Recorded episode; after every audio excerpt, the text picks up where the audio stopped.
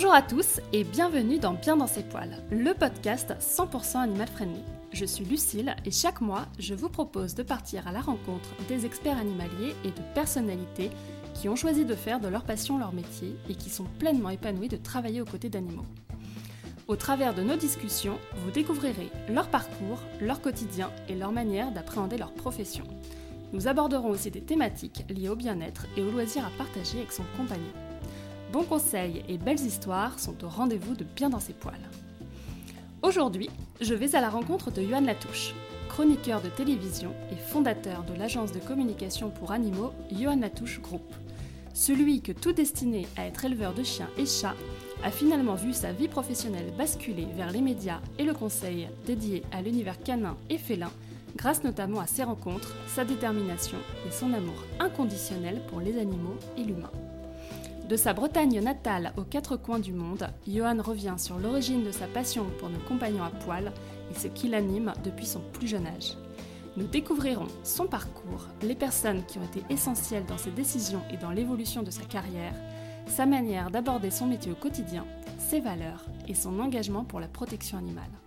Au travers de son histoire, Johan nous donne aussi de précieux conseils de vie, des anecdotes et les clés pour réaliser son rêve de travailler aux côtés d'animaux. Si l'épisode que vous allez écouter vous plaît, n'hésitez pas à le partager autour de vous et sur vos réseaux sociaux et ou à laisser 5 étoiles et un commentaire sur Apple Podcast. A tout de suite Bonjour Johan Bonjour, comment ça va? Ça va bien. Et toi? Mais tout roule, merci beaucoup euh, de me recevoir. Sur à... podcast?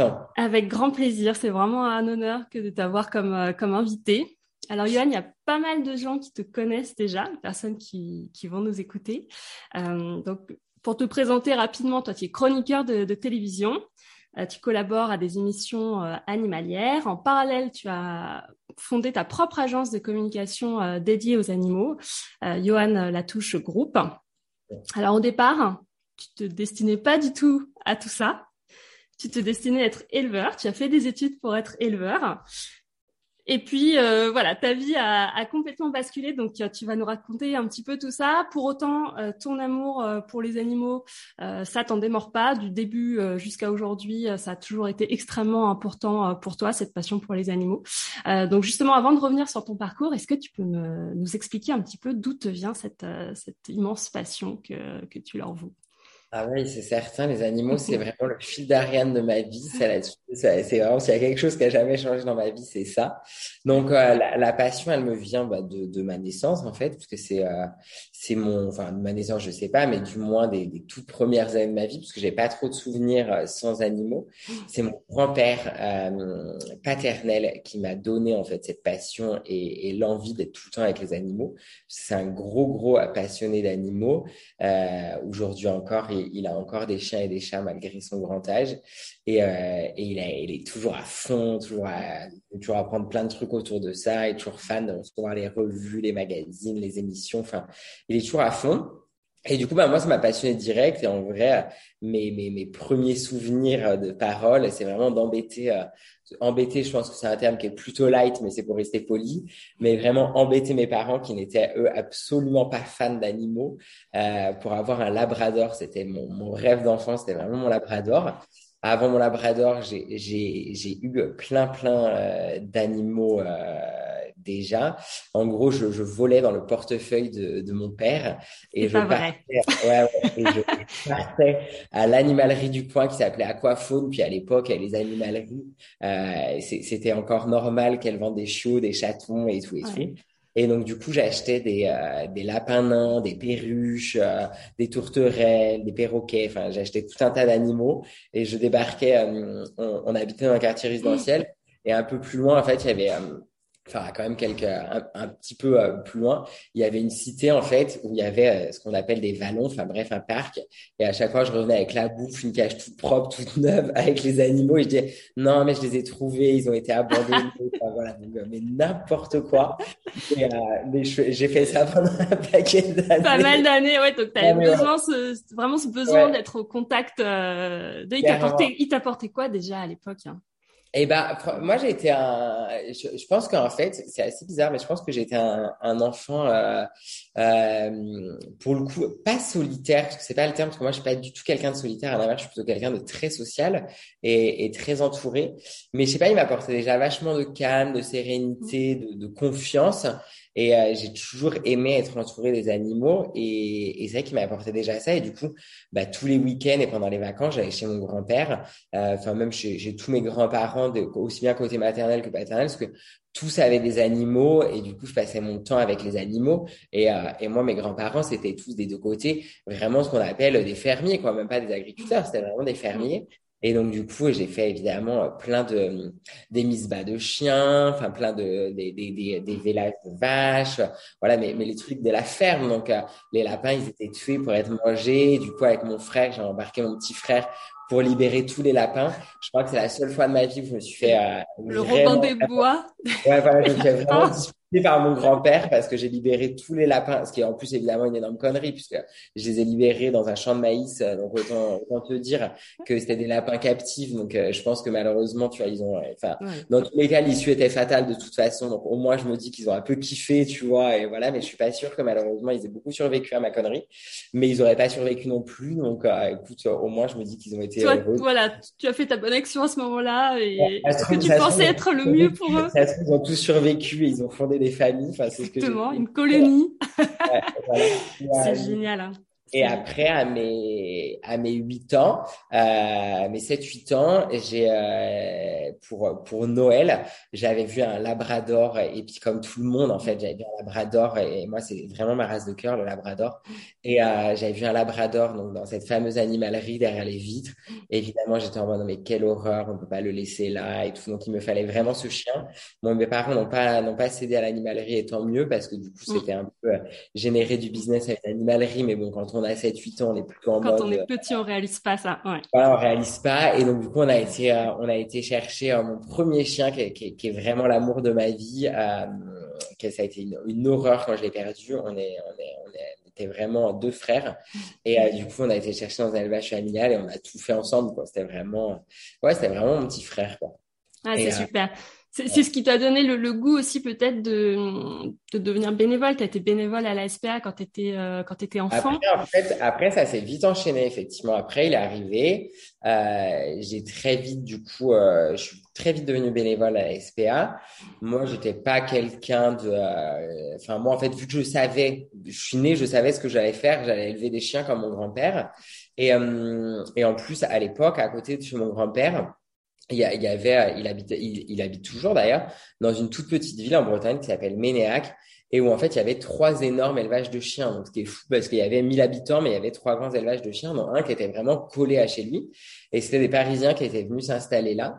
Et ils avaient un énorme élevage, c'était le plus grand élevage de molosses au monde en fait. Donc il y avait des Rottweilers, des Amstaff, des Fila Brasileiro, des Tosa, euh, des Rhodesian Ridgeback, des Thai Ridgeback, enfin en plus des races que personne ne connaissait quoi, des Dogo Canario. Enfin à l'époque euh, personne connaissait ça. C'était avant euh, la loi en plus de, des chiens dits dangereux de 99. Et moi du coup j'ai passé mais bah, une bonne partie en fait de mon temps là-bas à apprendre déjà plein de choses en fait sur l'élevage et, euh, et du coup à, être vraiment dans la passion des animaux et à me dire bah en fait c'est ça que je veux faire plus tard quoi. Enfin, en fait je ne me vois pas faire autre chose que ça euh, ce qui n'est pas vraiment du goût de mes parents. Et donc je voyais plus trop l'intérêt d'aller à l'école étant donné que je savais ce que j'allais faire quoi. Donc euh, donc tu as fait le choix du coup d'aller à la MFR Ouais, alors, j'ai fait le choix assez vite, mais déjà, il fallait l'âge pour pouvoir rentrer. Et puis, euh, et puis, il fallait que mes parents soient d'accord, bien sûr.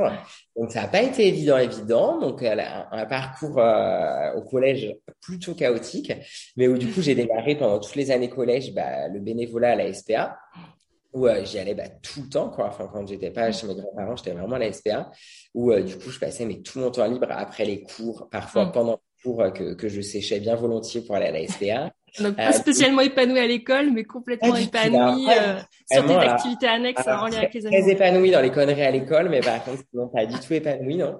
Et euh, et donc du coup à la SPA, puis bah la SPA en vrai, je pense que c'est le, le, le, enfin c'est quelque chose qui a vraiment marqué ma vie parce que parce que en termes de maturité, bah tu vois toute la souffrance animale Et au-delà de ça, et je pense que c'est quelque chose qu'ont beaucoup de mal à comprendre certains euh, amis des animaux, et je peux le comprendre, mais je pense que tant qu'on n'a pas vraiment travaillé en SPA, les gens qui disent oui, tous ceux qui abandonnent, euh, je sais qu'il faut pas être vulgaire, mais euh, sont des connards ou autres. Je pense qu'en fait, c'est beaucoup de gens qui justement ne sont jamais allés en SPA et n'ont jamais travaillé en SPA, puisque bien sûr que je trouve pas du tout de, de circonstances aux gens qui abandonnent, mais en revanche, euh, c'est vrai que comment les, les qu'est-ce que j'allais te dire? Il y a une telle détresse humaine parfois derrière mm. l'abandon qu'en fait tu comprends très vite et ça te fait beaucoup mm. grandir et puis pareil les gens qui sont généralement bénévoles en SPA voire même salariés sont des gens qui ont un parcours de vie euh, souvent cabossé etc donc quand, quand on se retrouve jeune adolescent confronté à, bah, à tout ça en fait à tout cet univers à toutes ces personnes bah, on comprend vite en fait beaucoup de choses sur la nature humaine. Et moi, ça m'a vraiment fait grandir, mais à tous les niveaux. J'ai appris plein de trucs sur les animaux. Ça, c'est une certitude. Tout ce qui est prophylaxie, maladie, malheureusement, il n'y a pas un meilleur endroit que la SPA pour apprendre sur les maladies. C'est horrible, mais c'est comme ça. malheureusement. Et, euh, et, et, je te dis, apprendre sur l'humain parce que parce que l'humain, t'en apprends tellement euh, quand tu es effectivement euh, en SPA, quoi. et, et ça, ça a vraiment été une super belle, euh, ouais, une super belle aventure. Une belle aventure. Ouais. c'est vrai quand on travaille en refuge, euh, bien évidemment le contact euh, avec les animaux, tu l'as à 200%, mais tu as ce contact avec l'humain qui peut être évidemment difficile puisque les gens ils viennent soit pour abandonner, soit voilà, tu vois des animaux qui arrivent qui sont issus de maltraitance, donc tu peux avoir aussi le contact avec les maltraitants. Enfin voilà, c'est vrai que c'est compliqué, il faut pouvoir encaisser, hein. il faut avoir le, ah, le cœur bien accroché. Hein. Humainement, c'est exactement ça. Quand mm. humainement, tu es vraiment confronté mais à toutes mm. catégories de la population. Mm. À enfin, je veux dire, pour le coup, euh, ça n'a pas d'âge, pas de catégorie sociale, pas de sexe, rien, mais à tous les niveaux, hein, que ce soit abandon, adoption, maltraitance, tout ce que tu peux voir dans une SPA. C'est vraiment, c'est une sacrée école de la vie, ça c'est sûr, ouais. Alors, euh, toi, on le disait, donc tu as, rejoint euh, la MFR, donc c'est la maison familiale euh, rurale de Guillet, si je prononce bien. C'est cliqué, mais euh, c'est pas mal, c'est pas mal. c'est pas mal. Euh, donc, justement, c'est une, une, école qui propose des, des formations euh, pro en lien avec les animaux exclusivement? Alors non, en fait, les MFR, c'est la, la, la, enfin, le, slogan des MFR que j'aime beaucoup, c'est réussir autrement. Mm. Et moi, je trouve ça plutôt cool parce que moi, ça m'a plutôt réussi. Euh, et en fait, non, les MFR, t'en as partout. C'est quelque chose de français, mais t'en as beaucoup en Afrique, notamment beaucoup dans les pays de l'Est. En fait, tu es là pour apprendre un métier. Donc, ça peut être euh, n'importe quoi. Ça peut être agriculteur, bûcheron, infirmière. Enfin, infirmière, pas forcément, mais du moins, ça te prépare au, au diplôme d'infirmière mm. ou du moins au, au, service à la personne. Enfin, tu as tout un éventail de métiers, en fait, en MFR. Moi, par exemple, la MFR dans laquelle j'ai été, qui est à 5 km de chez mes grands-parents, donc en plus, tu vois, toujours dans le même endroit de Bretagne euh, où en fait il y avait tout. Et, euh, et donc du coup là, bah, c'est vraiment les spécialisés dans le domaine des animaux de compagnie. Donc tu avais soit la, la, la, filière animalerie qui me branchait moins, soit la filière effectivement élevage canin et félin, mais qui débouche sur plein de trucs. Qui à l'époque débouchait sur éducateur canin, maître chien à l'armée, toiletteur, auxiliaire santé vétérinaire. Enfin, tu pouvais vraiment choisir dans un éventail de métiers assez large, ouais. Et toi, tu as choisi donc l'élevage canin félin parce que c'est vraiment ce que tu disais tout à l'heure, ce que tu voulais faire absolument.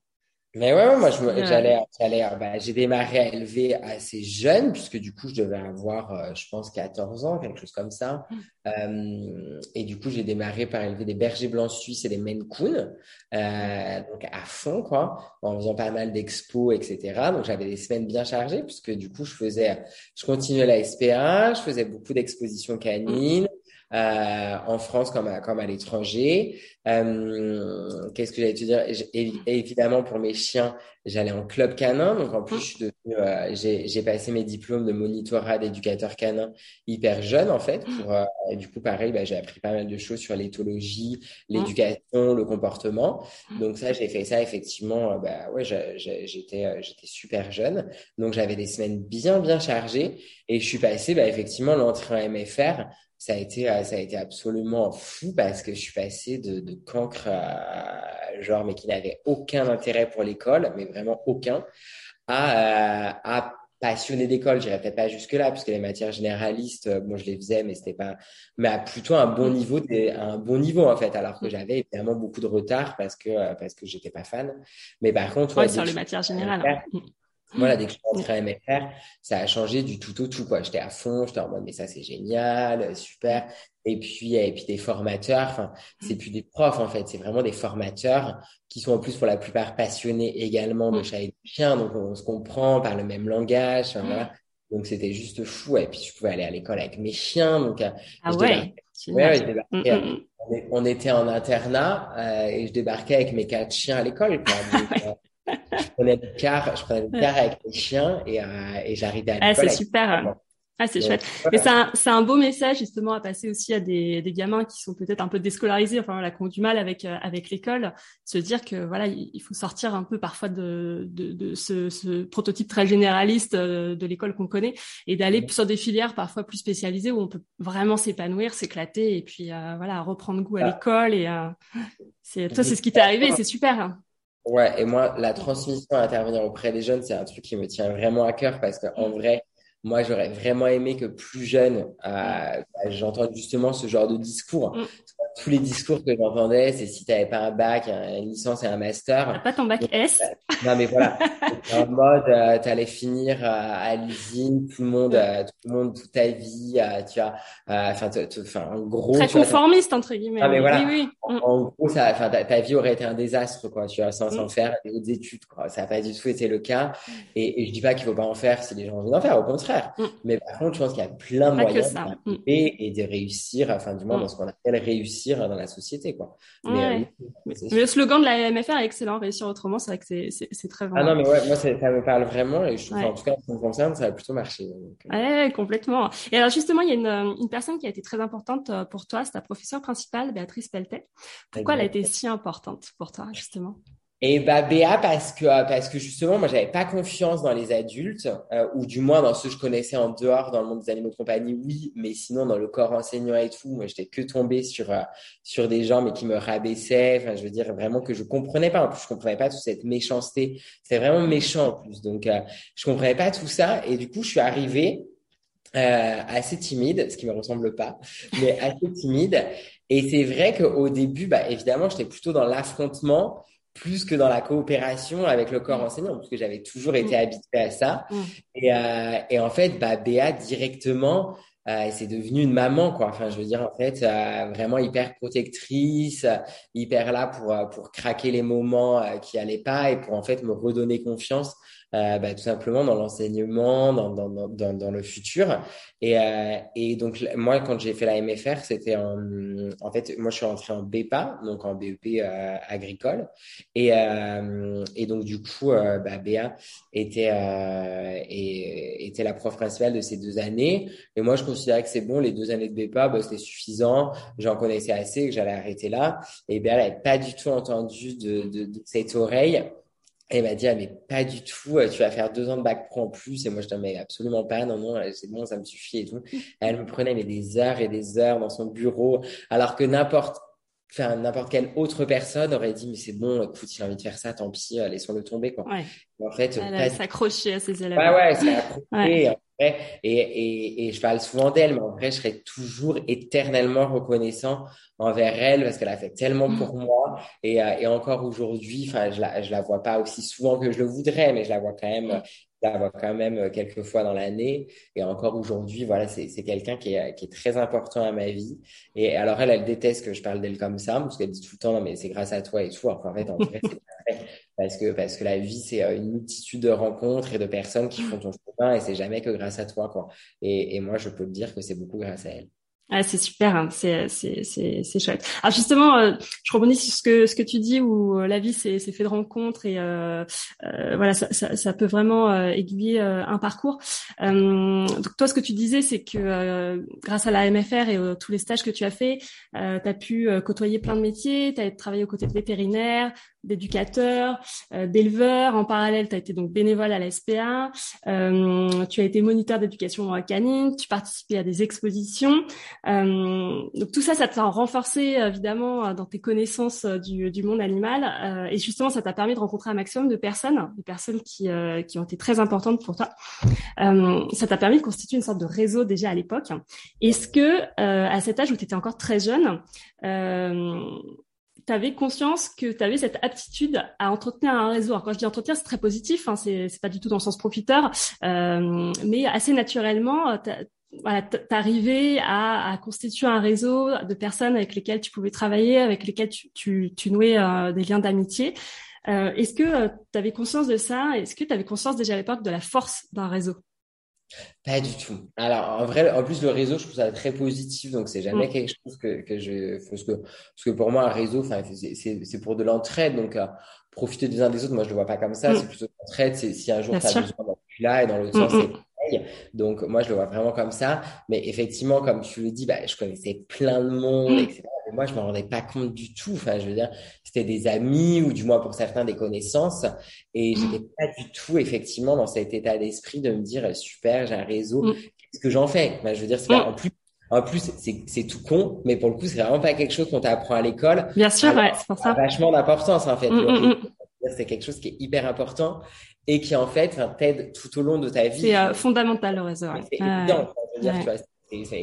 ça devrait être, mais limite obligatoire dès le collège, d'expliquer ce genre de choses. À quoi ça sert un réseau Parce que je te dis, moi pour moi c'est pas du tout négatif un réseau. C'est vraiment, tu vois, bah voilà, un, service rendu envoie un autre. Enfin voilà, mm. donc c'est vraiment quelque chose de positif. Et non, non, j'avais pas du tout conscience. Mm. Et puis par contre, c'est ce qui m'a aidé de manière folle dans ma vie parce que c'est ce qui a déclenché plein de trucs derrière en fait.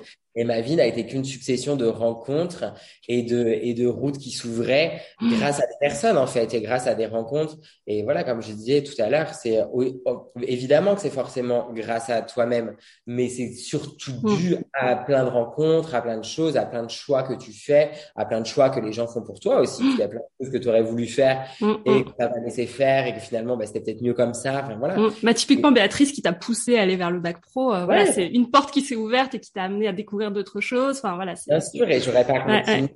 Je, je, serais pas travaillé. Enfin, j'aurais certainement pas travaillé pour Ganuba. J'aurais pas fait tout ça derrière. Enfin, tu C'est mm, tout mm, ce genre de choses qui font que c'est ça, c'est ça qui rend la vie jolie, ouais. Ah, justement, euh, tu parlais de, de.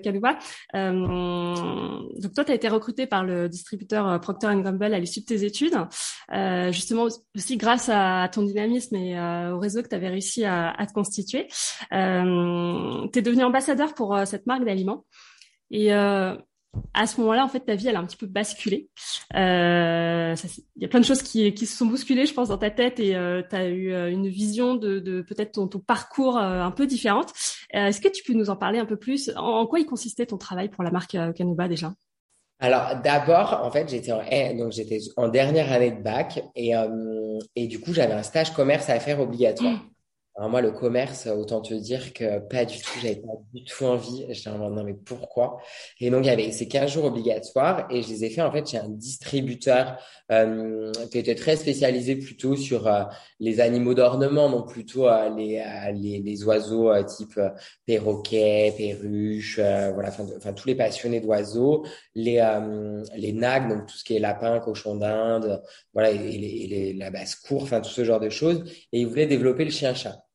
Autant te dire que ça se fait pas en 15 jours de stage, mais pendant ces 15 jours de stage, bah évidemment, comme tu le dis, il y a, il y a cette fame, ce fameux réseau, donc notamment ceux du Club Cana et de la SPA, puisque c'était pas loin de là, qui du coup venaient tous me voir pour acheter des choses, mais pas du tout, enfin, je veux dire, je, pense que je vendais rien en vrai, c'est plus que c'est plus que c'est pour me faire plaisir et tout. Après, forcément, au fur et à mesure du temps, bah, je me suis quand même pris au jeu. Et, euh, et en fait, bah, du coup, il m'a proposé de m'embaucher après le, après le bac. Et, euh, et donc là, bah, je me suis dit, OK, bah, je me suis dit, bah, ça me fera de l'argent pour lancer mon élevage, en fait. Donc, euh, donc go, quoi. Donc, ah, tu étais encore dans la dynamique de l'élevage à l'époque. Hein. Mm. Ah ouais, ouais, j'étais totalement dans la dynamique de l'élevage. mais de toute façon, je, vais te dire, je l'ai été longtemps, parce que même, même des années après Okanuba, quand j'ai arrêté au Canuba, je me suis associé pour, sur un autre élevage en, en, en Suisse, en fait, au cocker américain. Donc, j'ai toujours été dans cette dynamique. Je le suis beaucoup moins maintenant, mais je l'ai toujours mm. été. Et, euh, et donc, bref, donc je, je, suis chez ce distributeur. Et en fait, il y a le World Dog Show et euh, donc la, la Coupe du Monde des, des chiens de race. Et il y a effectivement Procter Gamble qui recherche un distributeur pour euh, leur marque qui relance en Europe, puisqu'elle avait pas mal disparu d'Europe, au Canada. Et donc, j'en parle à mon patron. Je lui dis, franchement, je pense que c'est une super idée et tout et tout. Il me dit, OK, génial. Donc, les distributeurs français viennent. Et, euh, et là, comment donc euh, discussion, super, on signe. Et moi, du coup, bah, à l'époque, je suis sur l'élevage, quoi. Donc élevage, pension, etc. Donc je, dé je développe en quelques mois, ça cartonne, mais parce que parce que la marque était géniale, les conditions commerciales étaient folles. Et en plus, effectivement, vu que j'avais un, bah, un gros réseau, ouais, tu connaissais pas mal de monde. C'était fait pour mm, que la mm, mm. mayonnaise prenne, la mayonnaise a pris. Et, euh, et, du coup, moi, je suis partie travailler donc euh, directement chez euh, le distributeur français. Après, d'abord, j'ai fait quelques boîtes du coup pour Canuba. Et, et après, chez le distributeur, je m'occupais des centrales d'achat magasins en fait. Donc, aller dans les magasins type Truffaut, Maxiso, Jardiland, Animali etc. Donc ça, j'ai beaucoup moins kiffé parce que parce que bah on parlait que de chiffres, j'avais plus trop de contact avec les animaux et tout et tout. Après, du coup, ils m'ont, je suis parti sur les centrales d'achat vétérinaires, donc avec les congrès véto, les leaders d'opinion veto et tout. Et ça, du coup, j'ai beaucoup beaucoup plus euh, aimé parce que déjà beaucoup plus en lien avec les animaux, la santé et tout. Et c'est surtout bah, après quand la marque euh, a changé euh, de, de, façon de se distribuer et autres. Où là, bah, du coup, c'est Isabelle Belay, donc la directrice de Procter. Et pareil, bah, Isabelle, c'est un peu, euh, pour moi, c'est un peu la deuxième BA, quoi. Enfin, je veux dire, il y a eu BA et Isa, Isabelle qui a suivi derrière. Euh, parce que parce qu'elle m'a donné, euh, enfin je veux dire, elle m'a donné une totale confiance, une totale mm. liberté de boulot. Et là, oui, du coup, je suis devenu ambassadeur de marque, donc ce qui va un peu tout dire et rien dire. Où euh, en fait, je m'occupais à des dog shows, des leaders d'opinion, mm. des événements, d'une grosse partie de communication. Enfin voilà, donc du coup, j'avais effectivement beaucoup de responsabilités. Je voyageais beaucoup, beaucoup, beaucoup. Mm. C'était plutôt très chouette. Et maintenant, je pense que je le ferai moins quand même, mais mais j'ai vraiment beaucoup, beaucoup voyagé. Je n'étais jamais chez moi. Je vivais avec une valise à la main, quoi. Et ça, ouais, je l'ai fait bah, pendant. En, tout, en fait, chez Okanuba, je suis resté sept ans et demi, je crois, donc euh, mm. une vie. Et après, Okanuba, en fait, a été revendu un groupe, euh, enfin, a été revendu au groupe Mars au niveau mondial. Mais euh, en fait, vu que les lois européennes envoyaient, ça envoyait un taux de monopole trop élevé, c'était un plus petit mm. groupe qui a acheté pour l'Europe. Et euh, j'ai pas voulu continuer. Et, euh, et en fait, tant mieux parce que parce que j'adorais tellement cette marque et, et, et j'adorais tellement mon job qu'en vrai j'aurais fait ça toute ma vie et euh, j'aurais pas fait tout ce que j'ai fait derrière en fait. Et en vrai, ça aurait été dommage quoi parce que euh, en vrai j'étais tellement bien que j'aurais pas bougé et en fait après j'ai fait tellement de trucs euh, que que ouais que j'aurais j'aurais été forcément un peu triste je pense de m'être limité qu'à ça. Ah, c'est ouais, c'est chouette, mais c'est euh, c'est vraiment une super expérience. Et du coup, donc quand ça a été vendu, tu as as décidé de, créer ton agence de communication. Euh, en quoi euh, est-ce que le de, travailler pour Okanuba, ça, a peut-être euh, modifié ta, vision du, du, travail et de ce que tu voulais faire? Puisque là, il était plus trop question d'élevage. Du coup, tu as lancé ton agence de com. Comment t'en es venu à cette transition en fait, à te dire, euh, ok, bah du coup, l'élevage, je vais peut-être mettre de côté pour l'instant, et j'ai peut-être découvert des choses comme la com, le marketing qui m'ont beaucoup plu. Euh, et j'ai peut-être envie de faire ça. Comment, comment ça, ça t'est venu hein? Bah, autant déjà chez effectivement chez Okanuba, le commercial, c'était pas. Alors, c'était mon fort, hein, parce que forcément, je m'étais fait, j'avais des bons résultats, enfin voilà. Mais très vite, je me suis dit, c'est, enfin, je veux dire, je trouvais ça chiant, quoi. Je me suis dit, non, franchement, c'est chiant. Et, euh, et la com et le market, j'ai de suite aimé ça, quoi. Mmh. J'ai de suite aimé ça, les messages à envoyer. Enfin, voilà, je me suis vraiment reconnu euh, là-dedans. Et c'est surtout qu'en fait, j'étais tellement libre. Enfin, je veux dire, tu vois, je prenais des avions, j'étais là, j'étais dans tel hôtel, j'étais là. Enfin, je veux dire, je me réveillais chaque matin dans, dans mon hôtel en me disant, mais, mais sans déconner, quoi, en me disant, mais dans quelle ville je suis Tellement c'était, euh, c'était fou le rythme. Ah, mais tellement, c'est, mais oui, tellement c'était fou. Et en fait, de voir tout le temps plein de monde, moi qui suis quelqu'un de très social, qui adore les gens, euh, qui adore rencontrer, qui voyait plein de plein d'histoires de vie différentes, plein de parcours de vie différents, plein de gens je me suis dit, en fait, Johan, enfin, tu vois, le plan euh, 50 chiens, un champ et une maison, je caricature un peu, évidemment, forcément, je, je force les traits parce que euh, parce que l'élevage, ça restera toujours quelque chose d'important pour moi et j'ai évidemment plein plein d'amis éleveurs et c'est c'est quelque chose que je respecte beaucoup. Mais en fait, je me suis dit, mais mais jamais de la vie, tu tu vas péter les plombs en fait. Enfin, tu vois, t'es t'es plus du tout fait pour faire ça quoi. Et euh, et en fait, du coup, j'ai totalement, euh, ouais, je me suis totalement dit non mais impossible. Donc en fait, euh, je peux pas faire ça. Et, euh, et donc, du coup, en fait, j'ai monté Et en, gros, quand je suis parti de, de, de Canuba, j'avais entre celles que j'avais déjà et celles que j'ai montées, j'étais à neuf boîtes dans l'année qui a suivi, euh, tu vois, le, le, le, le truc. Donc, euh, c'était quand même bien euh, un moment un peu de se canaliser. Donc, j'ai quand même un peu continué l'élevage du coup avec mon meilleur ami et, et Laurent Pichard sur l'élevage Vérivigi, qui était le meilleur élevage de chiens de race au monde, toute race confondue. C'était des coquins américains. Et ça, j'ai fait ça pendant quelques temps. Et puis après, je me suis dit, bah non, il faut vraiment se canaliser. Et à l'époque, du coup, je vivais, euh, je vivais à côté de Genève, en fait, puisque bah, du coup, euh, je m'étais, je m'étais rapproché pour le boulot et surtout pour les boîtes. Euh, je m'étais quand même pas mal rapproché, du coup, euh, bah, de Genève pour lancer les business là-bas et tout et tout. Et en fait, très vite, l'agence de com, quand je l'ai montée, je me serais jamais dit que ça aurait ressemblé à ça aujourd'hui, mais jamais en fait. En fait, je savais que j'étais connu en fait dans l'univers des, des, chiens et chats de race, et même de manière générale. En gros, pour moi, ce qui a toujours fait ma force, c'est que j'ai jamais mis en opposition les gens, et au contraire, je pense, j'ai toujours voulu les rassembler autour de certaines idées et euh, du bien-être commun. Donc, enfin, je veux dire, j'ai jamais dit euh, les éleveurs c'est tous des pourris, les SPA c'est tous des pourris, les animaleries c'est tous des pourris. Enfin, en fait, parce que dans chacun des, des, des, de, ces, de ces branches, il y en a qui font des trucs super et il y en a qui font des trucs mais qui sont nuls. Enfin, je veux dire, et qui devraient être fermés. Enfin, je veux dire, mais c'est aussi valable pour les refuges en fait. Enfin, je veux dire, c'est pas, enfin, voilà, il faut, il faut appeler un chat. Et donc, en fait, j'ai toujours essayé plutôt de fédérer les gens est-ce que ça aille dans un certain sens commun Parce que voilà, il y aura toujours des gens qui voudront acheter des chiens de race, d'autres qui vont acheter des chiens de race, d'autres qui sont sur l'adoption. Évidemment que les refuges ont besoin d'aide. Évidemment que si on n'est pas fixé sur une race, il vaut mieux aller en refuge, c'est certain. Mais après, je préférerais toujours quelqu'un qui se dit, bah moi, ma vie, elle est adaptée à tel type de chien parce que mon activité, c'est celle-ci, celle-ci, celle-ci et que du coup, il se renseigne à fond, du coup, c'est un chien qui va aimer toute sa vie et qui n'abandonnera jamais parce que bah, justement, il a été bien conseillé, il s'est bien renseigné et tout, plutôt que quelqu'un qui va aller en SPA, qui va adopter un chien qui soit et qui peut le rendre malheureux parce que bah en fait, il n'aura pas forcément eu le chien qui allait à sa vie et comme il peut le réabonner derrière, pardon,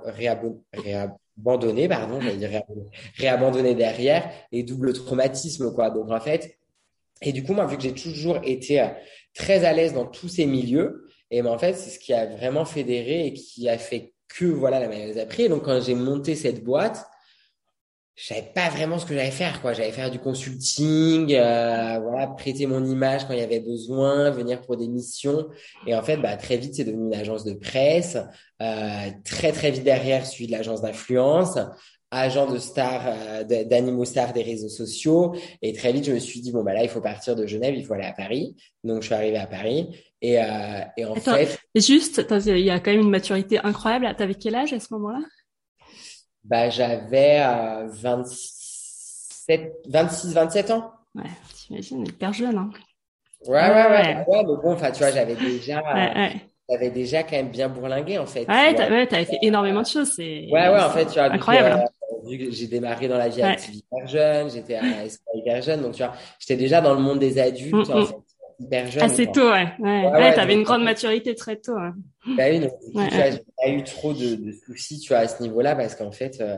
donc du coup, j'ai monté à plein plein de mm. boîtes, mais dont YLG, et euh, que j'ai d'abord monté en Suisse. Et en fait, euh, bah après, tu vois, les boîtes, très vite, je me suis dit, bah non, en fait, tu peux pas tout faire et c'est normal. Donc, je les ai arrêtées euh, bah, un peu les unes après les autres. Et euh, il y a eu les magazines quand même que j'ai que j'ai géré longtemps et tu vois presque deux, enfin presque deux ans et qui et qui marchaient hyper bien. Et, et donc après, je me suis vraiment consacré full time à, à YLG. Et du coup, bah, après, ça a décollé, mais, euh, mais comme jamais, j'aurais pensé que ça, que ça aurait décollé, en fait. Tu vois, jamais je me serais dit que, que ça aurait décollé comme ça, quoi, en fait. Et c'est fou, en fait. Bah, ça s'est fait en, en quoi Parce que là, en, en, quatre ans, en fait, tu as, vraiment propulsé ouais, YLG. En, euh. en, gros, première année, un peu galère, il faut être honnête, tu vois. Quelques clients, mais pas non plus. Enfin, tu vois, on était deux. Y a, parce que May m'a rejoint assez vite. Enfin, galère. Pas galère, en vrai, tu vois, par rapport à d'autres entrepreneurs, pas galère. Mais enfin, je veux dire, pas de là à se dire. Euh, oui, la, la folie dès la première année, on est cartonné. Ouais, ouais des festa et tout, mais en vrai, quand même déjà des clients prestigieux dès la première année. Enfin, dès la première année, il y a eu les premiers clients prestigieux. Enfin, c'est vrai que c'est quand même allé hyper vite, quoi. Et en gros, après, ça, après, j'ai vite quand même commencé à recruter. Et en gros, aller dès là, là, où vraiment ça a fini d'exploser l'histoire, ça a été le Covid en fait. Tu vois, le Covid où j'étais en dépression totale en confinement parce que moi qui suis hyper social, j'étais en mode non mais c'est quoi ce bordel, sortez-moi de là. Et, euh, et là vraiment j'étais en dépresse. Et là où pour le coup en fait autant on a vachement bossé aller les trois premières semaines parce qu'il fallait changer tous les plans de com, tous les trucs qu'on avait actifs. Enfin, il fallait tout changer. On était en confinement. Les gens, c'était pas le moment de prendre la parole sur certains trucs. Enfin, voilà, il y a d'autres priorités. Ouais. Donc, évidemment, du coup, on a tout changé. Mais après, tu vois, il n'y avait plus de visibilité, quoi. Enfin, jusqu'à mi-mai, en vrai, bon, on faisait quand même des activations digitales et tout, mais très peu de choses par rapport à, à d'habitude.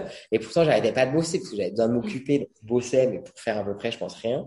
Et, euh, et puis surtout, bah, du coup, les clients étaient en pause facturation parce que tout le monde n'allait pas bien et tout. tout. Là, je me suis Il y a eu une grosse parenthèse pour tout le ouais, monde. Ouais, là, je me mm. suis dit, désastre et tout, ça va être un cauchemar. Et en fait, pas du tout, parce qu'en fait, le direct après, en fait, y, eu, il y a eu, il y a eu vraiment, je te dis, pas, trop de trous dans la raquette. Direct après, en fait, les gens, ils avaient besoin de communiquer, ils avaient besoin de digitaliser, ils avaient besoin plus que jamais d'acquérir des nouveaux clients et vraiment de se dire, bah, si ça, ça existe, enfin, si, si ça, ça revient, il faut qu'on mette en place des choses. Et donc, en fait, ça a cartonné. Et en gros, sur l'année 2020, la boîte, elle a plus que doublé. Après, ça a continué d'année en année, en fait. Mm. Ouais, ouais, ouais. Et euh, c'est euh, donc tu as, déjà euh, dépeint un petit peu les, les activités. Donc il y a RP, euh, marketing comme euh, digital. Euh, tu fais de l'événementiel. tu vas revenir aussi à l'organisation de la Palm Dog. Donc je pense que tu vas tu vas en parler après. Donc c'est vraiment en fait des prestats 360, mais exclusivement pour des marques du monde animalier. En fait c'est ça l'agence. Alors, des marques du monde animalier, j'irais même au-delà des marques euh, qu'on aime et dont on est fier. Déjà, mm. ça c'est le number one du truc, euh, d'où le fait que je pense que qu'on a réussi ça, c'est que parce que déjà donc là euh, on, on, accompagne 35 marques à l'heure d'aujourd'hui voire même peut-être 37 euh, qu'on a tout au long de l'année donc avec qui on bosse tout au long de l'année donc euh, c'est pas mal quand même parce que tant te dire que ça fait des journées un peu schizo parfois euh, mais moi j'adore et, euh, et donc en fait on les a vraiment tout au long de l'année on fait très peu de one shot sauf occasionnellement sur un lancement de produit ou une levée de fonds parce que le sujet nous branche. Mais en vrai, sinon, c'est vraiment des clients qu'on a tout au long de l'année et certains qu'on a bah, du coup depuis euh, depuis euh, six ans maintenant. Début. Hein. Et, euh, et, ouais, ouais, c'est trop cool. Et vraiment, c'est que des marques où au sein de l'équipe, on se dirait ouais, on les donne à nos chiens et à nos chats et super. Sinon, mm. c'est sinon déjà on les prend pas. Voilà, donc ça c'est déjà le, le, première chose. Pas de marque anthropomorphique. Voilà, ça mm. on fait pas de, on fait pas dans l'anthropomorphisme, c'est un déteste. Et, euh, et qu'est-ce que j'allais te dire? Et donc du coup, en, gros, les gros pôles de l'agence, c'est les relations presse. Donc que ce soit pour euh, faire parler, voilà, sur euh, la presse radio, web, TV, print, etc. Euh, enfin, le, le, digital prend évidemment beaucoup de place. Après, une grosse partie social media. Donc sur les social media, le plus gros pôle à l'agence, ça reste le pôle influence, qui est évidemment hyper important euh, et qui est géré par May depuis six ans. Et maintenant, ils sont quand même beaucoup dans ce pôle-là, mais parce que, parce que vraiment, on est très sollicité, puis c'est très chronophage, comme les RP. Après, on a le pôle événementiel, où on organise bah, du coup les anniversaires euh, de, marques de nos clients, les lancements de produits, euh, on va sur les courses de chiens de traîneau, sur les salons professionnels, sur Palm Dog, on en parlera un peu peut-être un peu plus en détail.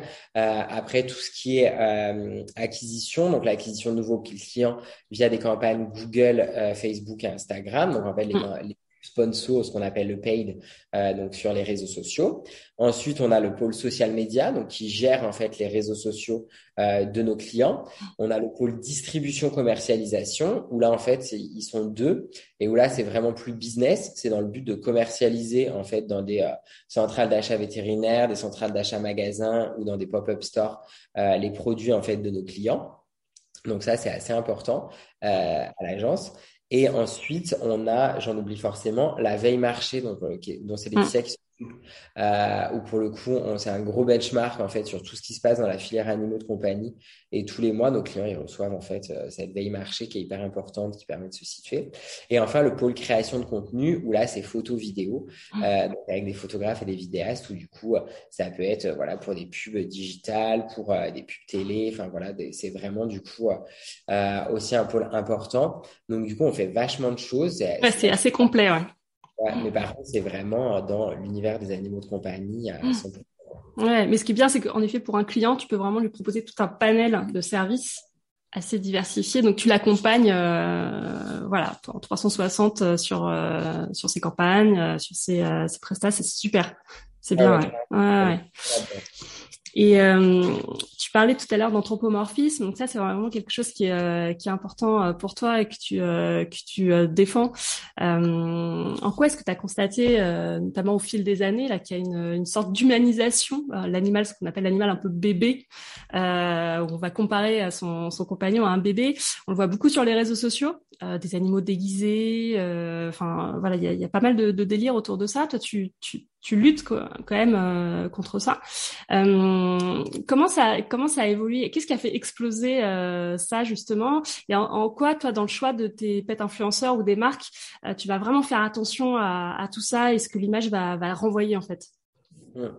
Bah, je serais envie de dire, on est passé en très peu de temps, en fait, du, du, chien qui vivait à la niche dehors et qui mmh. mangeait des restes un chien roi, mais qui, en fait, Évidemment, je serais tenté de te dire que je préfère le chien qui est considéré comme un bébé que le chien qui était, assez, enfin, qui était accroché à la niche avec, euh, avec un bout de pain par jour pour survivre. Forcément, entre les deux, le choix est vite fait.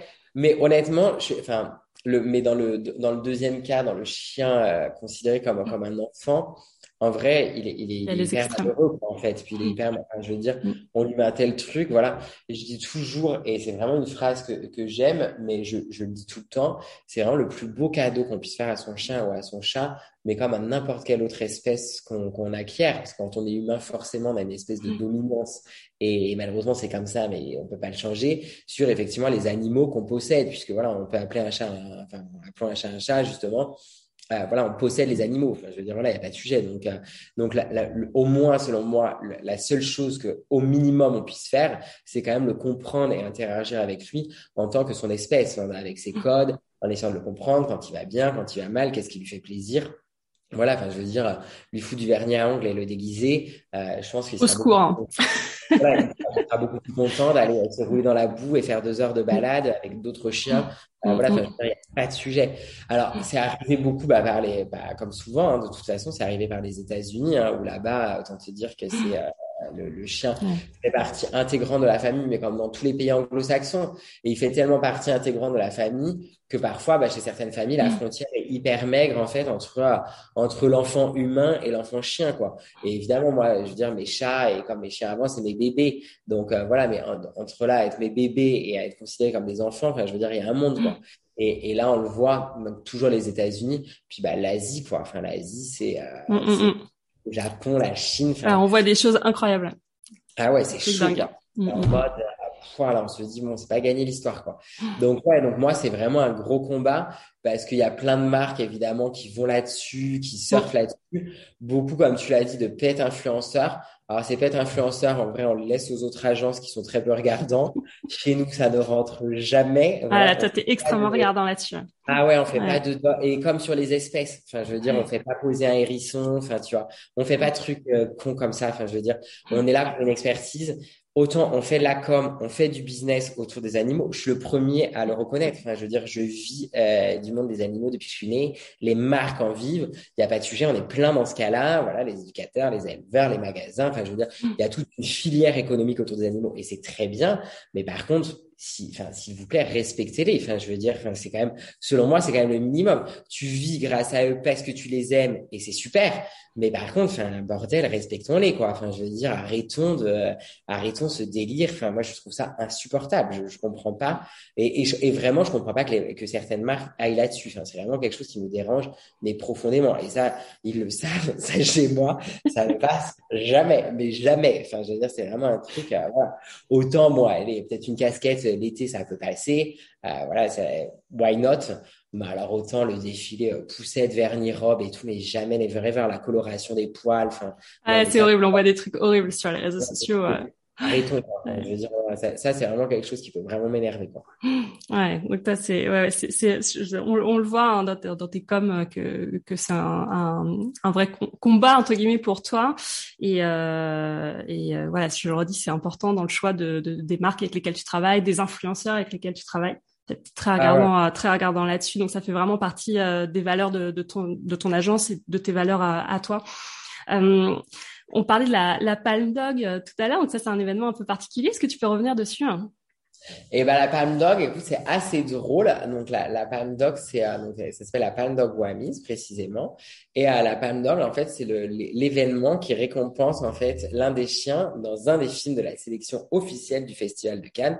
Donc le meilleur chien, en fait, qui a le meilleur rôle dans un film. Il y a plein de choses qui sont regardées, justement la bienveillance. Enfin voilà, si on voit que le chien s'épanouit dans dans la scène, le rôle qu'il a dans le film. Enfin voilà, l'histoire que ça raconte autour. Et en fait, c'est assez fou parce qu'en fait ça permet de passer des messages autour du monde du chien euh, à des gens en fait qui sont absolument pas là-dedans. Parce fait, à Cannes, Cannes, c'est un monde à part. Enfin, je veux dire, il faut l'avoir fait une fois pour, comprendre tellement c'est dingue. Enfin, je veux dire, tellement c'est un, monde parallèle. Quand moi, quand je reviens du festival, je pense qu'en vrai, il me faut, en vrai, je suis pas du tout quelqu'un de déprimé, mais j'ai quelques jours de dépresse en me disant, mais en fait, le monde dans lequel tu viens de partir n'est pas le monde réel. Il faut revenir en France. tu vois, c'est vraiment ça. Et donc, Cannes, c'est des, des, des milliers, des milliers de journalistes, des influenceurs. Enfin, voilà et donc, en fait, vu que c'est la veille de la, donc, de la palme d'or, la d'Or est toujours remise la veille, mais en fait, la presse est présente. Enfin, voilà, mais, mais c'est de la presse cinématographique, lifestyle, internationale. C'est pas du tout la presse spécialisée animaux. Enfin, ils ont pas du tout l'habitude de parler de ce genre de sujet. Et en vrai, c'est l'événement avec lequel on cartonne le plus et qui a le plus de retombées médias à travers le monde. C'est hyper international. Et, euh, et, en vrai, bah, ça permet de faire passer des messages de fou, quoi. notamment euh, les, les, les, les trois derniers, et je dirais même euh, particulièrement Tarantino, enfin Quentin Tarantino et Tilda Swinton, qui passait des messages de fou à travers les chiens, quoi. Quentin Tarantino sur sa chaîne actrice, où vraiment il disait que tout, tout, lui, tout lui revenait qu'elle avait fait un job incroyable, que l'éducateur avait fait des, enfin, des mm. jobs fous, parce qu'évidemment, il y a toujours plusieurs chiens pour tourner le même chien, comme dans mm. tous les films. Et Tilda Swinton, qui elle était avec ses Springer Spaniels, qui est elle-même propriétaire de trois Springer Spaniels. Enfin, voilà, c'était assez fou. Et ça permet de passer des messages et leur donner aussi une place euh, qu'ils n'ont pas toujours, en fait, puisque même s'ils sont importants dans la société, ils ont rarement le juste retour des choses. Donc, je trouve que la Palme Dog c'est un bon moyen de les mettre en avant et de faire parler des chiens héros bah, d'une manière assez différente. Ouais, ça a été créé quand? Ça a été créé en 2001 par Toby, en fait Toby Rose, qui est un journaliste euh, anglais et, euh, et qui s'en occupe toujours bien sûr. Hein, c'est toujours lui qui est à la tête de ça. Moi, je, m'occupe avec lui bien sûr depuis quelques années. Et en gros, j'y suis allé il y a quelques années en fait avec des amis et euh, évidemment, tout le monde me demandait dans les soirées canoises, euh, à la tienne, à la mienne, tout le monde me demandait, mais qu'est-ce que tu fais dans la vie et tout. Et du coup, j'expliquais, tout le monde me disait, ah, mais donc tu es là pour la Palm Dog. Et je ah non, pas du tout, euh, en vrai, pas du tout. Et là, en fait, bah, du coup, je comprends ce que c'est Palm Dog. Et c'était quand même assez petit parce que bah, Toby était tout seul et donc il faisait ça du coup au pavillon du film anglais. Et du coup, on s'est rencontré avec Toby, ça a été un coup de foudre amical direct et je l'adore. Et du coup, bah, on s'est dit bah, qu'on s'associait. Et en fait, bah, après, on a, on a, voilà, on a événementialisé euh, l'histoire. On a fait ça sur, euh, sur la plage, après sur le rooftop du Marriott. Enfin, voilà, en faisant effectivement cocktail, en venir tout le monde. Et du coup, bah, la Palm Dog a pris direct, quoi, en fait. Et ça, ça a été un carton. Et, et ouais, là, l'importance qu'on lui connaît aujourd'hui. Ouais, ouais, chaque mm, mm. année, c'est un bonheur que de faire ça. Bon, voilà, c'est vraiment quelque chose qui est très important. Euh, et c'est vraiment à l'agence, on adore ça. Et ouais, on est, on est toujours content de la faire justement pour euh, donc ça c'est ça c'est ta, ta, ta vie euh, voilà de, de gestionnaire de d'agence de, com euh, il y a la Palme Dog et en, en parallèle tu es aussi chroniqueur de, de télévision qu'on l'a dit on l'a dit au départ donc, euh, tu le disais tout à l'heure, tu as commencé dans la vie médiatique en étant euh, donc éditeur associé euh, de deux magazines à destination du monde cynophile. ça, tu pourras en reparler si tu veux. Ensuite, tu as travaillé pour France 2 dans l'émission C'est au programme. Ensuite, pour LCI, euh, dans l'émission Pense Bête. Et aujourd'hui, tu es chroniqueur euh, sur C8 dans l'émission William à midi. tu fais la chronique Innovation. Et tu collabores aussi avec Sandrine Narcisé dans la rubrique Vos animaux. Oh. C'est vraiment un ben, hyperactif, un hyperactif de la, de la télévision. Comment est-ce que tu en es arrivé à, à, travailler pour la télévision? Et ben à l'époque où je travaillais pour Okanuba, ça a démarré avec Okanuba. Euh, j'étais du coup déjà beaucoup dans les éleveurs et du coup Karine, euh, qui est elle aussi dans la com dans les animaux, avec qui j'ai d'ailleurs été associée. Euh, on s'est désassociés, mais on, travaille quand même ensemble de temps en temps. Et donc du coup Karine collaborait avec Yves Lagani, donc le vétérinaire sur cet programme. Euh, Yves du coup cherchait bah, souvent des chiots d'éleveurs, etc. Et moi j'avais un gros réseau d'éleveurs, bah ça m'allait bien parce qu'en plus du coup c'était les éleveurs Okanuba qui allaient à la télé, donc c'était cool Enfin voilà, c'est un bon moyen du coup de faire passer les messages. Et donc du coup, on a démarré comme ça. Après, en fait, je suis resté, je me suis pris au jeu même après le départ de Canuba. Et du coup, je suis resté bah, bosser longtemps avec qui? On a bossé longtemps ensemble. Et c'est là aussi bah, que j'ai rencontré du coup William. Donc William Lemergy, qui est, mon boss maintenant sur Séville. Du coup, on s'est rencontré là-bas parce que c'était lui le producteur euh, de l'émission du coup de Sophie d'avant. Et, euh, donc du coup, c'est c'est c'est un petit monde. Euh, après, du coup, effectivement, en parallèle de ça, j'avais déjà rencontré donc euh, Sandrine, euh, donc ma Sansan. On s'était rencontrés, donc je l'aidais déjà euh, sur euh, bah, plutôt des programmes pour les animaux de la vie, tu vois, plutôt des idées de sujets, etc., etc. Avec aussi, bah, je l'aidais pas mal sur son compte Insta et tout et tout. Ensuite, euh, il y a eu euh, la France un talent qui est venue me chercher, du coup pour les, les pour caster en fait, enfin avant les castings, pour faire des pré-castings animaux sur bah, qu'est-ce qui était intéressant à mettre et tout. Et c'est justement toutes les années où il voulait arrêter le côté euh, show-off, cirque et tout, et partir vraiment sur la bienveillance, des belles histoires et tout, donc ce qui m'allait très bien. Euh, et donc du coup, j'ai euh, j'ai fait ça dans quelques années. Après, j'ai rencontré Solène, avec qui effectivement j'ai débarqué pendant quelques années sur LCI dans la pour la chronique Pense Bête, où on s'est bien bien marré. Euh, et Solène a arrêté là en, en début d'année. Et euh, William dit, bah écoute, c'est là déjà la cinquième saison, donc ça fait cinq ans. Euh, et donc effectivement, bah, j'ai euh, j'ai démarré bah, toujours pour aider comme je le faisais avec Yves. Puis bah du coup, je retrouvais William aussi, donc c'était assez chouette. Et euh, en fait, bah, Sandrine, elle a c'est pas, c'est pas, c'est pas un secret. Hein. C'est enfin, elle a eu un gros problème euh, au cœur, en fait, une opération à cœur ouvert. Et en fait, euh, bah, moi, je voulais pas du tout la remplacer mais il s'est avéré que c'est quand même moi qui l'ai remplacé. Et, euh, et donc, en fait, bah, du coup, je l'ai remplacé pendant quelques mois sur les chroniques animaux. Et après, bah, ça s'était bien passé. Moi, j'adore, euh, j'adore l'équipe et tout. Et, euh, et William et moi, bah, du coup, quand même, ça fait, ça fait quelques années que ça dure. Et du coup, bah, on proposé une chronique. Et, et, puis, bah, comment dire non à, à William Lénergie, quoi, qui est le boss de la télé, quand même, quoi. Enfin, je veux dire, le, le, le gars, c'est quand même le roi de la télévision, quoi. Ça a été une sorte de mentor pour toi?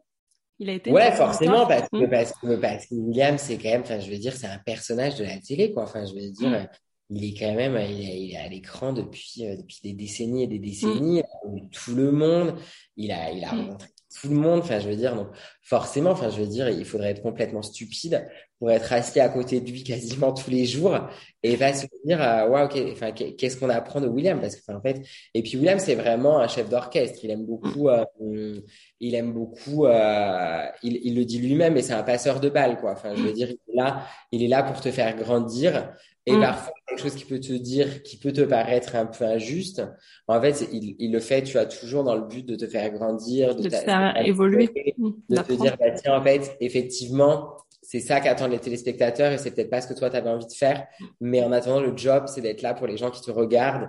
Et du coup, voilà, et, et, William, il a ce truc-là où effectivement, il fait de la télé pour les gens qui le regardent et pas pour lui. Et c'est ça qui est chouette. Et je pense que c'est aussi le secret de sa longévité d'ailleurs, c'est qu'il fait toujours en sorte de faire de la télé pour les gens et pas pour lui. Ouais. Et lui, forcément, gros, enfin, énorme mentor, William, ça c'est sûr. Ouais, oui, on le ressent euh, comme ça. Hein. Il a l'air d'être très bienveillant et a un côté un peu paternaliste. Enfin, ouais, je trouve quand on le voit, on a l'impression qu'il donc un... Mais c'est exactement l'impression qu'il t'ouvre grand les bras et il y a plein de choses à apprendre et, euh, et plein de conseils. Et t'as l'impression qu'il a vraiment envie de faire grandir les jeunes, de, voilà, de les faire monter en compétences. Et euh, c'est comme ça qu'on le ressent, on le perçoit en tout cas. C'est paternalisme, mm, mentor mm. et bienveillance. Ouais. C'est mm, les trois mots-là qui vont bien. Qui, ouais, c'est chouette. Et alors, du coup, euh, c'est quoi l'objectif de, de l'émission Tu présentes les races des, des animaux à l'adoption? J'imagine qu'évidemment, euh, bah, toute ton expertise te sert énormément dans, dans, dans ce choix. Euh, c'est quoi l'objectif vraiment de, de l'émission? Alors, ça dépend vraiment des émissions sur lesquelles je collabore, parce que les sujets sont très différents d'une émission à une autre. Où la même dit, c'est une émission de consommation. C'est pour euh, vraiment alerter les consommateurs, leur donner les bonnes clés pour mm. mieux consommer. Donc vraiment, du coup, sur euh, sur la partie animaux, on mm. est vraiment sur des conseils pratico-pratiques, mm. parfois de race parce que c'est les races du moment ou justement des races plus confidentielles. Mais de base, ça va plutôt être euh, comment choisir la bonne litière, comment faire pour que mon chat se sente bien. Mm. Bah, c'est vraiment des conseils très pratico-pratiques. On n'est pas du tout sur l'actualité ou de la belle histoire. Hein. Enfin voilà, on est vraiment sur des conseils aux consommateurs pour dire bah voilà, ça c'est comme ci, ça c'est comme ça, comment faire pour retrouver son animal, est-ce qu'il faut le stériliser ou non? Enfin voilà, on est vraiment sur ce type de conseils. Évidemment, il y a beaucoup de présentations de chiens ou chats de race avec autant d'adoptions en fait. On fait beaucoup d'adoptions de refuge on travaille beaucoup avec Sabrina de la Maison des Animaux dans le 77, qui euh, Sabrina vraiment genre euh, qui est euh, enfin pour moi Sabrina c'est genre un peu la la la la, la une grande sœur parce qu'en fait c'est clairement mon parcours quoi. Tu vois bretonne SPA elle a monté son refuge après. Enfin en fait en vrai elle aurait pu avoir ma vie j'aurais pu avoir la sienne quoi. Donc en mm. On reconnaît vachement. Et puis vu que c'est une toute petite asso, j'aime bien mettre en lumière quand même les petits assos. Et donc du coup, c'est vraiment, euh, enfin tu vois, c'est vraiment quelque chose qui est important pour moi euh, de d'en parler. Et donc du coup, ouais, vraiment, euh, Sabrina, c'est c'est quelqu'un d'important. Donc on met beaucoup d'adoption parce que c'est important. Et en gros, voilà, ouais, c'est c'est un peu le concept de l'émission, c'est ça. Ouais, Alors toi justement, tu es une personnalité assez engagée et tu milites euh, pas mal contre les abandons euh, d'animaux. Euh, ton agence c'est d'ailleurs la, hum, une des premières agences à avoir adhéré au, au premier label protection animale 1% pour les animaux. justement, pourquoi c'est si important pour toi de, de, soutenir les assos? On devine un peu, on regarde ton parcours et de, de tes aspirations. mais c'est vrai que tu, tu, fais pas mal le relais des messages et des campagnes de grosses associations comme la SPA par exemple. ça, ça tient vraiment à cœur? À fond, mais bah, bah, comme tu l'as dit de base. Après, comme, comme je te l'ai dit aussi, je mets, je mets jamais en confrontation les éleveurs et les associations. Souvent, elles se souvent, ils se détestent. Mais moi, je trouve qu'en fait, il y a plein de trucs à faire ensemble. évidemment, des, des, éleveurs en mode usine à chiens, bien sûr que non, tu vois. Mais des éleveurs familiaux qui font un super mm. taf voilà, je, je, je, je, vois pas le problème. Et par contre, les assos, c'est pareil. Parce qu'en fait, dans les assos, les, les petites détestent les grosses les gros, c'est pas toujours les petites, alors que c'est pas vrai non plus. Et en fait, tu vois, tout le monde se confronte un peu. Alors qu'en fait, moi, je relève vraiment aussi bien les petites que les gros, parce que les grosses, elles seraient pas là. Alors oui, c'est sûr qu'elles prennent beaucoup de dons et, tout, mais elles ont des gros coûts de fonctionnement. Et puis, bah, les grosses, elles seraient pas là. En fait, bah, les lois, elles passeraient pas. Enfin, je veux dire, tu vois, il y a besoin d'avoir un, enfin, tu vois, des énormes institutions qui soient là pour faire du bruit et dire, bon, là, les gars, stop, en fait, ça, ça suffit la bamboche on va commencer à légiférer parce que c'est n'importe quoi. Tu n'aurais pas des, des grosses associations. Le truc se ferait pas en fait, enfin tu vois, parce que c'est hyper dur de les fédérer entre petits, ils s'entendent pas, enfin voilà voilà. Et comme les petites font un travail terrain que font pas forcément les grosses non plus, donc enfin tu vois, tout est complémentaire. Et pour moi, évidemment, c'est primordial que les aider. C'est ce que je te dis tout à l'heure moi, je vis euh, des, des, des, animaux de compagnie et de ce domaine depuis tout le temps. Euh, et il est normal que ça revienne aussi aux animaux et que si on peut le faire, bah, faisons-le en fait. Enfin, tu vois, ça, ça, me paraît, euh, ça me paraît plus que normal, tu vois, de, de, le faire et on le fait. Tu vois, on est dans les assos quand ils ont besoin sur leur com, sur leur relais, c'est assez évident, euh, sur les plateaux télé, sur des reportages. Euh, voilà, en faisant des dons évidemment, tu vois, en faisant le label 1% de YouCare, euh, ça c'est sûr que oui, c'est des choses, c'est des choses à faire, mais enfin, ou en fait, je considère que quand tu fais quelque chose dans la vie, il faut que ça ait du sens. Et nous, ça a vachement de sens. Donc, ouais, c'est naturel pour toi. donc soit tu vas jusqu'au bout, soit mm. tu le fais pas, tu vois. Et, mm. c'est un peu dommage. Je reviens sur, euh, sur ta vie, ton, quotidien. Euh, comment, euh, parce que tu as, une, vie euh, incroyable, euh, ça part dans, tous les sens, ça bouge, c'est extraordinaire. Euh, c'est quoi une, une, journée type pour Johan Latouche? Est-ce qu'il y a une journée type déjà? Et comment tu arrives à jongler vie pro et vie perso? Parce que ça, je pense que c'est une question que tout le monde se pose. Alors, il y a zéro journée type. Euh, elle, démarre généralement vers 7h30, 8h, la journée pro. Euh, et, encore parfois plus tard, parce que parfois je fais du sport le matin. Euh, c'est important le sport, il faut le placer aussi dans la journée. ouais, ouais, moi je fais, je fais beaucoup de sport parce que déjà parce que parce que j'ai beaucoup d'énergie, donc il, faut en évacuer. T'évacues, ouais. Sinon je suis un sup, donc déjà je fais beaucoup de sport le matin. Euh, après généralement de toute façon le lundi, mardi, De 10h30 à 14h30, je suis chez Canal pour la chronique animaux de Sandrine. Ça arrive que le mercredi, jeudi, je suis en tournage avec elle sur les animaux de la 8. Le week-end, bah, il y a LCI parfois, maintenant il y a moins, mais avant il y avait tout le temps LCI le matin, tu vois, donc euh, genre à 5 h du mat à TF1, donc on va te dire que ça pique un peu. Les jeudis après-midi, moi j'enregistre ma chronique à moi. Euh, donc en fait déjà, il y a ça qui est un peu pris. Le reste du temps, il y a beaucoup de déj de boulot ou de visio. Parce qu'en fait euh, depuis le Covid on te dire qu'avant il y a pas mal de présentiel. Maintenant il y a quand même beaucoup de visio.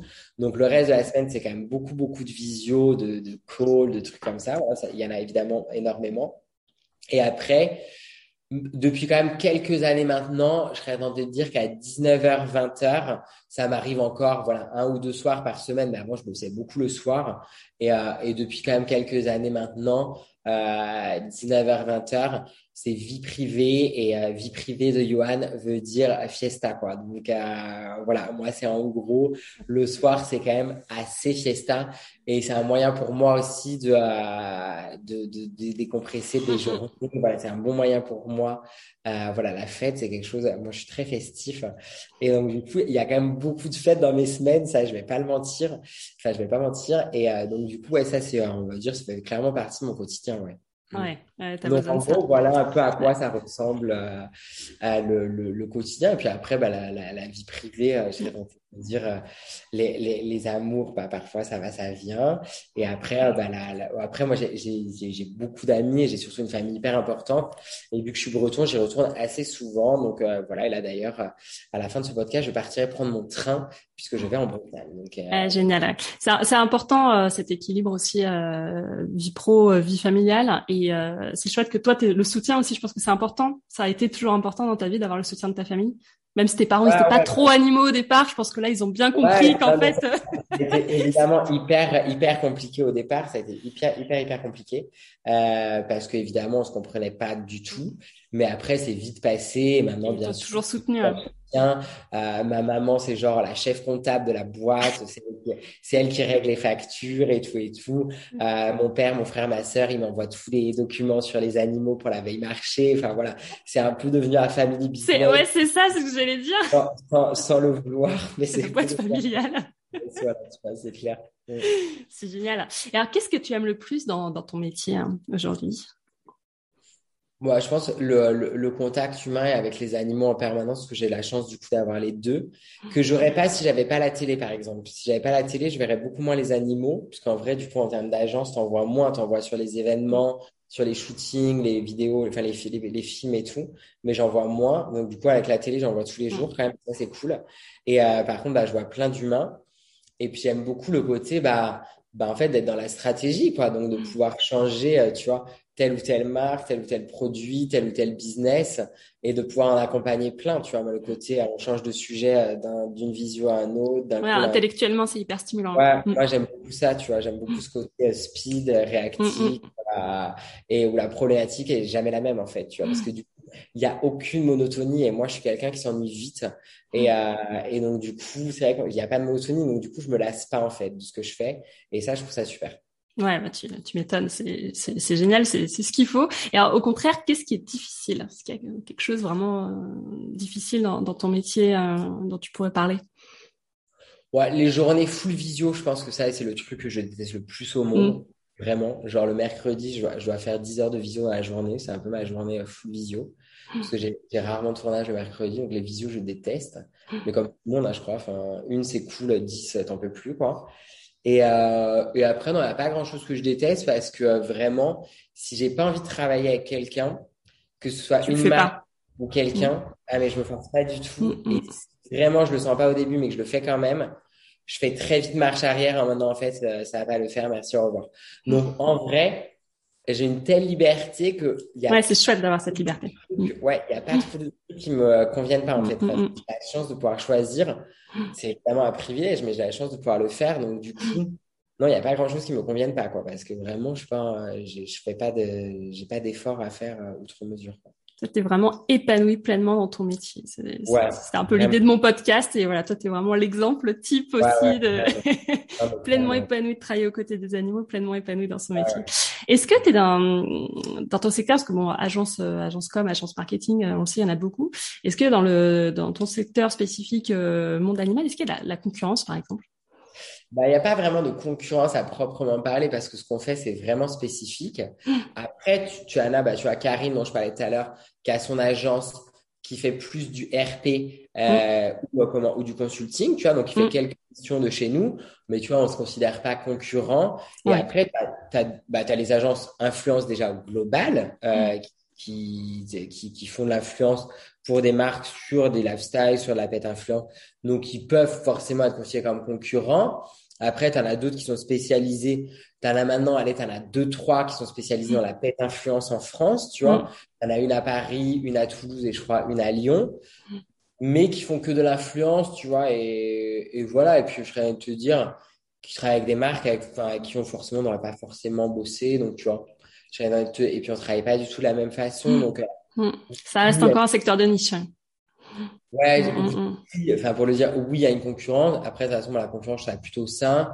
Et, euh, et, enfin, et en vrai, non, ça ne nous dérange pas du tout. Euh, et puis, de toute façon, on se connaît tous, hein, c'est un petit milieu. C'est un tout petit monde. donc, euh, donc, on se connaît tous et tu vois, c'est pas du tout dérangeant, au contraire. Comment tu vois l'évolution de tes activités pro dans les années dans les années à venir Ça, c'est une super bonne question. En vrai, j'en sais rien. je, J'en sais rien. Tu vois, il y a quelqu'un qui m'a appelé la semaine dernière pour acheter l'agence. Et, euh, et, je me suis dit, bah ouais, mais en fait, euh, ok, mais qu'est-ce que je fais derrière? En fait, euh, je veux dire, non, en vrai, je sais pas. Je pense que au fur et à mesure des, des, des, années, je sens que le poids de l'engagement, c'est quelque chose qui prend de plus en plus de place. Donc, je pense qu'à un moment, tu vois, que, que la, que l'agence ou une autre boîte, j'en sais rien d'ailleurs, mais tu vois, son association et sa fondation, je pense que ça viendra parce que c'est quelque chose qui est important pour moi. Euh, mais après, je envie te dire, euh, j'aime tellement ma vie, j'aime tellement ce que je fais que. Pas envie de changer. Tant que ça continue comme ça, voilà. Après, forcément, je vais certainement me lasser un jour ou forcément, je vais peut-être en avoir marre. Et dans ces cas-là, ben, je verrai ce que je ferai. Mais forcément, je pense que c'est pas un secret que de dire ça certainement dans le domaine des animaux. Mais, euh, mais voilà, ouais. Parmi les, les, personnes qui nous écoutent, il y a peut-être euh, une jeune fille ou un, un jeune homme euh, qui, comme toi, euh, est passionné, passionné d'animaux et qui aurait envie de travailler avec eux. Qu'est-ce que tu aurais envie de, de, lui dire, de lui donner comme conseil hein? Bah déjà, déjà qu'il peut me contacter s'il va en parler parce que moi je réponds toujours. Ah, ça c'est super sympa. Surtout à ce genre de demande. Donc mmh. voilà. Et après, bah, c'est de bien se renseigner parce que, mmh. évidemment, faut être sûr de soi quand même parce que parce que c'est c'est pas enfin je veux dire c'est pas des filières justement très généralistes mm. donc une fois que tu as fait ça c'est peut-être un peu plus dur de retomber dans le généraliste mais une fois que tu es sûr que c'est la vie que tu as envie d'avoir va quand même un peu en entreprise avant parce que J'en ai vu plein arriver, bah, notamment à MFR, où pour le coup, tu as quand même déjà des, des, des, entretiens assez, euh, assez balèzes pour rentrer, mais où en fait, tu vois, ils, ils étaient en mood câlin au chien et au chat, et c'est pas ça. Enfin, je veux dire, n'importe quel métier, c'est pas ça. Tu es confronté aux maladies, à la mort, enfin, que ce soit dans, dans l'élevage, dans l'animalerie, dans le milieu des auxiliaires santé vétérinaire, dans les refuges. Enfin, voilà, donc c'est quand même un métier. Euh, Enfin, je veux dire, où tu es souvent dehors, dans le froid, les odeurs sont pas toujours agréables. Enfin, voilà, il faut quand même être honnête. Donc, faut, faut déjà être sûr de vouloir faire ça. Et une fois que tu fais ça, bah, évidemment, tu as plein de débouchés. Par contre, ne devais pas trop avoir par les formations un peu à distance qui te vendent vos émerveilles. Alors, il y en a certaines qui sont bien, hein, mais il y a quand même beaucoup de bullshit. Mm. Donc, euh, voilà, bien se renseigner sur les formations. Voilà, n'hésite pas à m'écrire et ce genre de choses et bah, surtout foncer et croire en ses rêves parce que quand on réalise ses rêves, c'est la vie est, n'est que plus belle, quoi. Ça, c'est sûr. C'est chouette, c'est vraiment chouette. Est-ce que tu as une, une, personne que tu aurais envie de recommander, peut-être quelqu'un qui t'a guidé, hein, que tu pourrais euh, inviter à, à, suivre ou à découvrir? Il y en a plein. Alors là, là il y en a, mais. Euh, Allez, tu, tu, peux m'en citer trois si tu veux. je pense, je pense à un modèle, mais qui est un modèle de plein de monde, donc c'est pas très original. Mm. Le docteur Klein, qui a 101 ans quand même. Mm. Donc, le docteur Klein, parce que bah, un peu le roi des, des, des, des, animaux, en fait, quoi. Enfin, mm. voilà, un peu, un peu, un peu hallucinant, quoi. Donc, euh, enfin, je veux dire, c'est assez sûr. Euh, bah, ma Sansan, quoi, Sandrine, parce que, parce que quand même autodidacte, je veux dire, qui a lancé, sans, le, sans le savoir à l'époque, la plus grosse émission sur les animaux de compagnie mm. euh, en France, en fait, parce que bah, ça fait déjà 16-17 ans que ça dure, c'est le plus gros carton d'audience sur les animaux, enfin voilà, donc forcément, je veux dire, et, et qui s'est qui s'est lancé avec Hello, mais comme ça, sans se dire que ça allait être ça, quoi. Déjà, ça, c'est assez fou. Et après, euh, après, franchement, j'ai tellement de mal à choisir parce qu'il y a tellement de monde que j'ai envie de citer en fait. Donc, euh, non, après, bah, je pense, ouais, je pense euh, Yves parce que parce que Yves, il était là au début, euh, il m'a appris plein de trucs. Euh, donc Yves Layani, ouais, c'est clair. Ouais, personne assure. Et si tu avais un, un, enfin, t'en as peut-être un d'ailleurs, un livre de chevet en rapport avec les animaux, c'est quoi? Ça serait quoi? Alors, j'en ai plein, ça c'est sûr.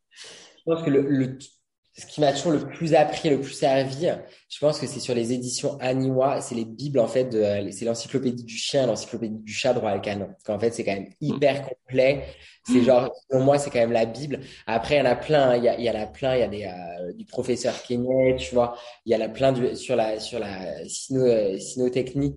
Il y en a vraiment plein qui va faire des listes, mais, mais à fond. J'aime beaucoup les livres sur l'éducation de Nicolas Corvoisier. Enfin, tu vois, il y a, ceux de Catherine Collignon évidemment mm. Dunbar tu vois Ayane Dunbar euh, folie euh, folie passion parce que parce que dans des années où, où les chiens c'était à coup de sonnette le mec s'est dit non mais pas du tout on va changer ça donc en vrai j'en ai plein de manière générale je pense que ce qui m'ont le plus servi c'est quand même l'encyclopédie du chien l'encyclopédie du chat droit à cadre je pense que vraiment tu vois le livre que tu recommandes absolument ouais, je pense que vraiment quand, quand tu connais ça par cœur je pense que tu Déjà, peux. Déjà, pas mal. ça va. Tu vois, tu peux reconnaître n'importe quelle race dans la rue. Euh, tu vois, ça avoir les maladies, les trucs, c'est hyper complet, quoi. Donc, je pense que ce serait vraiment ce livre-là que je recommande. Euh, ouais. Des super conseils. Pour finir, où est-ce qu'on peut te, où est-ce qu'on peut te retrouver, site web, euh, réseaux sociaux, où est-ce qu'on peut suivre les aventures de Yohan Latouche? Eh ben, écoute, alors c'est, alors, je pense que le, là où je suis le plus actif, c'est sur la page Facebook, Johan, ouais ce qui est vraiment dédié à la protection animale. Vraiment, je mets que la protection animale, c'est vraiment dédié à ça. Et quelques dessins humoristiques autour des chats et des chiens. LinkedIn qui est beaucoup plus professionnel, mais où je poste beaucoup, beaucoup. Euh, Insta où c'est et professionnel et assez personnel, puisque pour le coup, euh, je poste pas mal de trucs un peu déconnants sur Insta, enfin un peu plus les soirées et tout. Donc euh, voilà, et après bah, sur le site euh, sinon de YLG, donc c'est Yohan Latouche Group. du coup, voilà, on peut, on peut retrouver les actus, s'inscrire en tant que enfin voilà, tout ça, tout ça. Super. Bon, on mettra de toute façon euh, toutes ces informations euh, dans le descriptif euh, de l'épisode pour voilà te, retrouver. écoute, un, je te dis un, un immense merci, Johan, de m'avoir accordé cette, cet entretien et d'avoir été mon invité. C'était vraiment un plaisir d'échanger avec toi. Merci à toi, le plaisir est plus que partagé et puis, bah, surtout belle et très longue vie au podcast, tu vois. Ah parce que, rien, on est, quand même dans, dans, les premiers épisodes, donc je t'en souhaite on croise les doigts. Tu vois, on va en faire plein et plein et plein encore. Ah, moi, je le fais avec euh, beaucoup de passion et euh, ça, ça, ça me plaît vraiment d'aller au contact euh, voilà, des, des, des, personnes qui sont passionnées par leur métier, passionnées par les animaux et de découvrir un petit peu leur parcours, comment c'est venu. Ça, ça j'adore. Donc, écoute, j'espère que que ce sera l'avis de, de pas mal de personnes aussi. Hein. En tout cas, merci beaucoup, Johan. Merci à toi et puis bah, écoute, je te dis à très vite. Je te dis à très bientôt et puis passe un excellent week-end en famille du coup. Merci toi aussi. Salut Yohan, merci.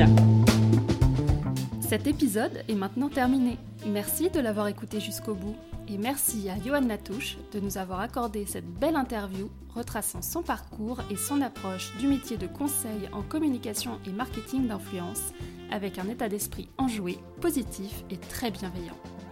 Vous pouvez retrouver ces références, sites web et réseaux sociaux dans le descriptif de l'épisode. Je vous donne rendez-vous sur mes comptes Instagram, Facebook ou LinkedIn Lulu au poil pour ne manquer aucune interview à venir et me poser toutes vos questions. Prenez soin de vous, de votre compagnon et à très vite pour un prochain épisode.